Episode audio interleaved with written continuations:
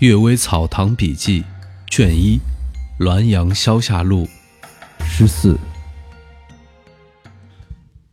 续至报复。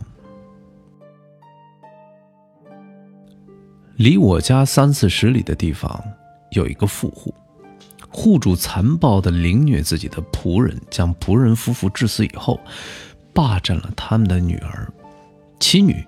一向聪明皎洁、善解人意，侍奉户主的饮食、服用，样样都很称心，而且对户主是温柔体贴、淫荡侠逆、打情骂俏，凡能博得他欢心的事情无所不做。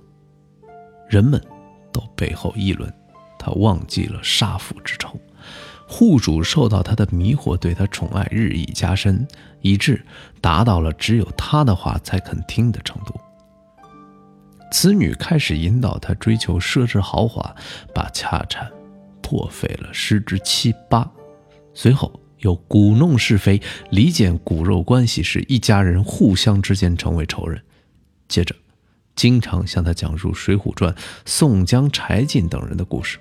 称赞他们是英雄好汉，怂恿他去结交盗贼。这位富户户主最后竟以杀人偿命。行刑这天，此女没有去哭她的丈夫，而是暗自备果酒，到父母坟前进行祭祀。她对着父母的坟墓说：“双亲经常托梦指责我，对我怨恨切齿，多次要打我。今天明白了吗？”人们这才知道，他原来是为了续之报仇。说这个女人的行为，非但人不能测，就是鬼也未能窥破，心机真深呢。然而，人们并不认为他阴险。春秋主张说：“原心定罪，推究本意，杀父之仇本来就是不共戴天的呀。”乌鲁木齐二世。我在乌鲁木齐时，军吏拿来几十张文书，捧着墨笔请我签批，说：凡是客死在此地的人，其灵柩回家乡，照例要给文书，不然死者灵魂就不能进关。因这个文书通行于阴曹地府，所以不用朱笔签发，上面的印也是黑色的。文书上的行文字迹都极其低劣。我说：“这不过是县中的小吏们变着法子捞钱罢了，应请求将军去掉这个规矩。”过了十天，有人报告我说，城西的墓地里有鬼哭，因为没有文书回不去家乡。我斥责他胡说八道。又过了十天，有人报告说鬼哭声进城了。我还像上次那样斥责了他。之后又过了十天。我住处的墙外索索有声，我以为是小丽在捣鬼。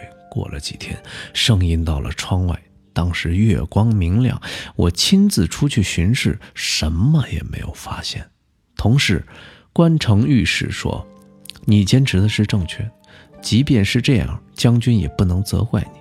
不过鬼哭是大家都真切听到了的，不得得不到文书的鬼，必定要怨恨你。”何不试着给他们文书，姑且堵堵那些说三道四人的嘴呢？倘若鬼还哭，那么你也有可说的了。我勉强听从了他的建议，这天夜里鬼就寂然无声了。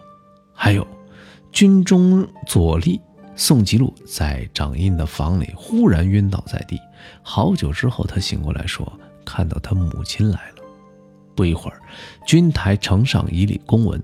打开一看，是哈密县报告宋吉禄的母亲来探视儿子，在路上去世了。天下什么事没有？儒生们论起来说这很平常。我曾写了乌鲁木齐杂诗一百六十首，其中有一首说：“百草飕飕皆冷云，关山疆界是谁分？幽魂来往随官蝶，冤鬼昌黎竟不闻。”即此二世也。渡江僧范衡州说：从前渡钱塘江，有一个和尚搭船，把坐具放在船上，倚着桅杆，也不与其他人打招呼。别人与他说话，只是口中随便答应而已。眼睛却望着别的地方，一副心不在焉的样子。范恒州觉得和尚太过傲慢，也不与他搭话。当时西风很大，范恒州诗兴大作，就偶成两句诗：“白浪泊船头，行人窃石游。”下联的两句还未构思妥帖，只好三番四次地吟咏上联两句。和尚忽然闭上眼睛，轻声地吟道：“如何红袖女，上倚最高楼。”范恒洲不知所云，又与和尚说话，和尚仍然不回答。待船到岸边系缆绳的时候，见一位少女站在岸边的楼上，正着红衣。范恒洲大惊，再三向和尚请问。和尚说：“我偶然望见罢了。”然而当时船在江中，烟波浩渺，芦舍遮挡，和尚根本望不见对岸的景物。范恒洲怀疑和尚有先知先觉的功能，向他致意敬礼，但和尚却已经拄着锡杖走了。范恒州怅然地说：“这又是一位骆宾王了。”